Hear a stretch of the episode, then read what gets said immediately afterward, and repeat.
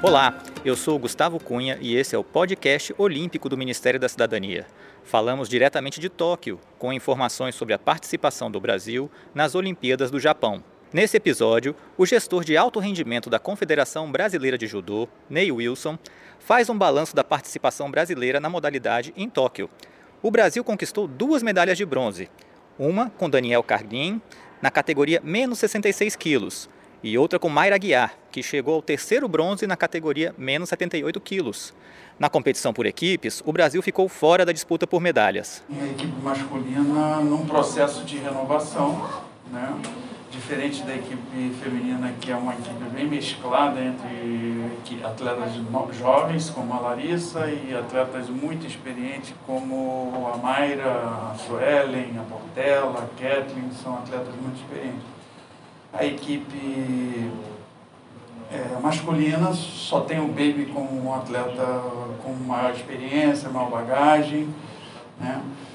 É, esses Jogos Olímpicos são Jogos Olímpicos bem diferentes. A gente teve muita dificuldade, como eu já tinha pronunciado aqui, na nossa preparação. Né?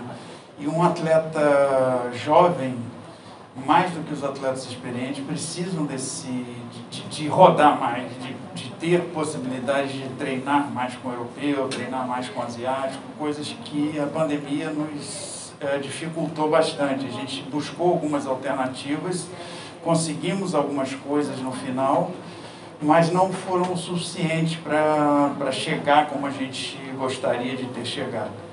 Mesmo com as dificuldades apresentadas pela equipe em repetir em Tóquio as performances que o Brasil registrou nas últimas edições de Jogos Olímpicos, Ney Wilson avalia que os atletas entregaram nos tatames do tradicional Nippon Budokan tudo o que era possível. Eu tenho certeza que cada um desses atletas que aqui estiveram, é, dentro das possibilidades que nós tivemos, fizeram a melhor preparação. É, entregaram aquilo que foi possível entregar aqui. É, eu não, todos eles tiveram uma dedicação muito grande, é, souberam superar muitas dificuldades para chegar aqui, como eu já havia escrito, é, 15 dias na Turquia, preso, ir direto para um Pan-Americano, tudo isso traz é, muita dificuldade.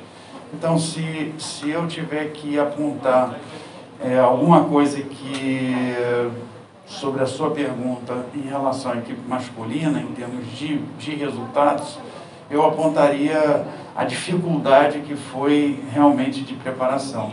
Acompanhe os podcasts olímpicos do Ministério da Cidadania e a cobertura completa das Olimpíadas no Japão no rededoesporte.gov.br, o portal oficial do Governo Federal Brasileiro para os Jogos de Tóquio. Um abraço a todos e até o próximo episódio.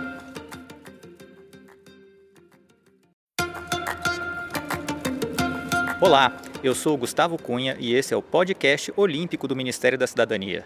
Falamos diretamente de Tóquio, com informações sobre a participação do Brasil nas Olimpíadas do Japão. Nesse episódio, o gestor de alto rendimento da Confederação Brasileira de Judô, Neil Wilson, comenta a evolução recente dos resultados do judô brasileiro com a nova geração de atletas. De uma competição sem pódios no início de 2021 para duas medalhas olímpicas em Tóquio. Então eu vejo uh, uma evolução muito grande. A gente foi em janeiro ao World Master em Doha, saímos sem nenhuma medalha, nem no masculino nem no feminino, e chegamos aos Jogos Olímpicos é, a duas medalhas. Uma medalha que demonstra a experiência, a bagagem e uma superação gigantesca de um atleta que saiu de uma cirurgia e trouxe toda essa experiência para poder chegar aqui e chegar à terceira medalha olímpica. E a gente traz um, um rosto novo, uma cara nova do judô brasileiro, é, pelo menos para a grande imprensa, para o público de uma forma geral, não para a gente, ele já tinha se tornado campeão mundial júnior, mas faltava ainda um resultado grande na, na equipe principal.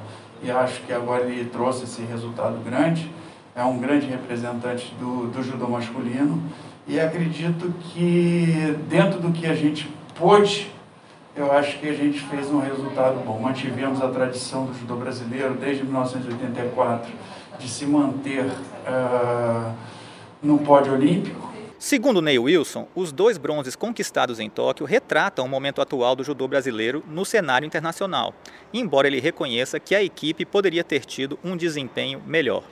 Retrato, retrato. Eu acho que talvez uh, a equipe poderia chegar um pouquinho melhor, tá? É, a gente teve quatro campeonatos mundiais até aqui, com essa, com essa nova composição de três atletas masculinos e três femininos. E em três ocasiões chegamos ao pódio. É, aqui não deu, enfim, um, a competição por equipe, vocês assistiram aí, ela, é, ela, ela tem um, é muito diferente da, do individual, né? o emocional contribui muito, um bom resultado, um resultado inesperado faz a equipe crescer, mas um resultado que era esperado e não acontece também faz a equipe cair. Então tudo isso acabou é, complicando um pouquinho, apesar de que é, a gente não pode também reclamar do sorteio, o sorteio foi um sorteio relativamente bom, mas também a gente teve mérito, por isso a gente saiu como cabeça de chave, é, mas infelizmente não, não foi possível chegar a medalha. Eu acho que se a gente tivesse que olhar e analisar como um todo, eu acho que a medalha por equipe poderia ter, ter acontecido. Acompanhe os podcasts olímpicos do Ministério da Cidadania e a cobertura completa das Olimpíadas no Japão no rededoesporte.gov.br, o portal oficial do Governo Federal Brasileiro para os Jogos de Tóquio. Um abraço a todos e até o próximo episódio.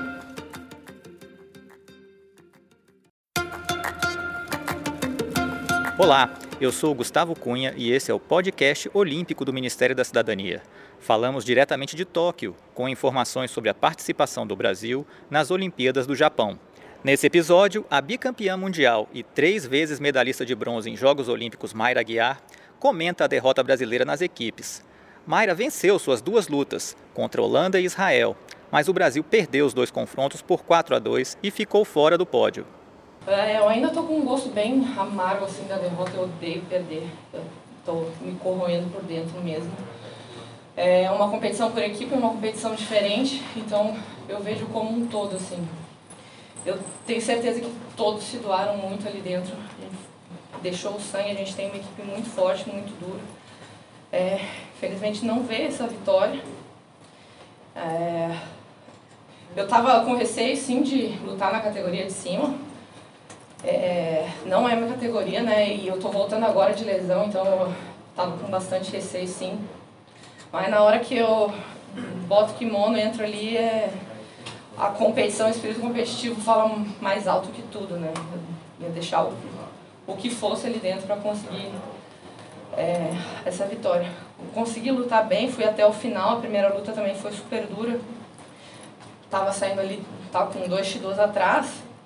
É, eu gostei que eu não desisti da luta, eu fui até o final, eu consegui manter a tranquilidade, manter a firmeza e continuei lutando e consegui um ipom. Na segunda luta também foi, era uma atleta bem mais pesada que eu. meu objetivo era ganhar de Shido, conseguir arrastar, conseguir botar volume para ganhar de Shido. Quando eu firmei a pegada, eu vi que tava, tava bem para jogar, eu, eu, não sei, dá para sentir que tá firme para jogar os primeiros AX que eu dei também, ela balançou. E aí eu acreditei mais também que, que daria para jogar de bom, conseguir jogar também, conseguir bem. Acompanhe os podcasts olímpicos do Ministério da Cidadania e a cobertura completa das Olimpíadas no Japão no rededoesporte.gov.br, o portal oficial do Governo Federal Brasileiro para os Jogos de Tóquio. Um abraço a todos e até o próximo episódio.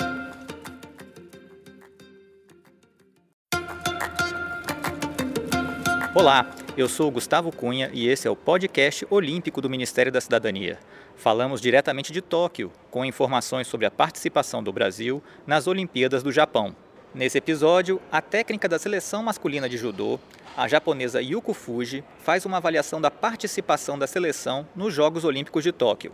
O país conquistou uma medalha de bronze com Daniel Carguinin na categoria menos 66 quilos, mas teve desempenhos tímidos nas outras categorias masculinas. Bom, eu, eu ainda estou avaliando essa parte aí, é porque essa avaliação vai ser muito difícil para fazer é, 2024.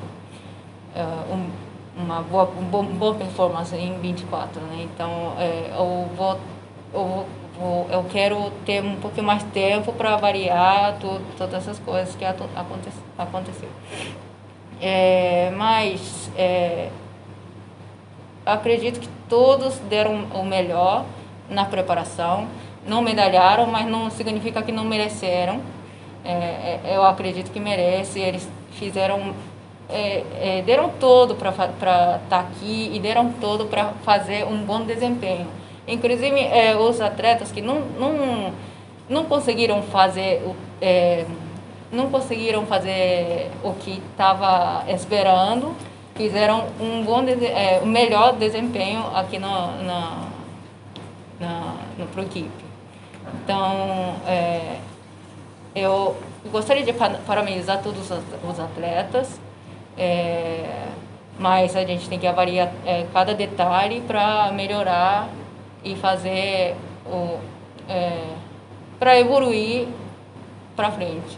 Yuko entende que há também uma base forte de outros atletas no Brasil que são competitivos e podem ajudar a fortalecer a seleção para os próximos ciclos. A gente tem uma, uma base forte, é, os atletas que ajudaram a, é, essa equipe, já está tá começando a crescer. é, e é, querendo ou não, né, durante a da, da pandemia, né, a gente tinha que juntar todo mundo e para treinar junto. Então, é, esses novos ter, é, tiveram uma oportunidade para ver é, a equipe principal, como, como que eles treinam, com, é, qual é a, a, é, importância de manter a cabeça, tudo. Então, acredito que esse deu uma, uma oportunidade, uma boa oportunidade para os novos para aprender as coisas e, e eu acredito que eles vão crescer mais ainda para frente e também os que lutaram aqui, os, os atletas olímpicos, também é, continuar, é, eu acredito que continuar dando uh, a força para a equipe, para a judo brasileiro. Acompanhe os podcasts olímpicos do Ministério da Cidadania e a cobertura completa das Olimpíadas no Japão no rededoesporte.gov.br, o portal oficial do Governo Federal Brasileiro para os Jogos de Tóquio. Um abraço a todos e até o próximo episódio.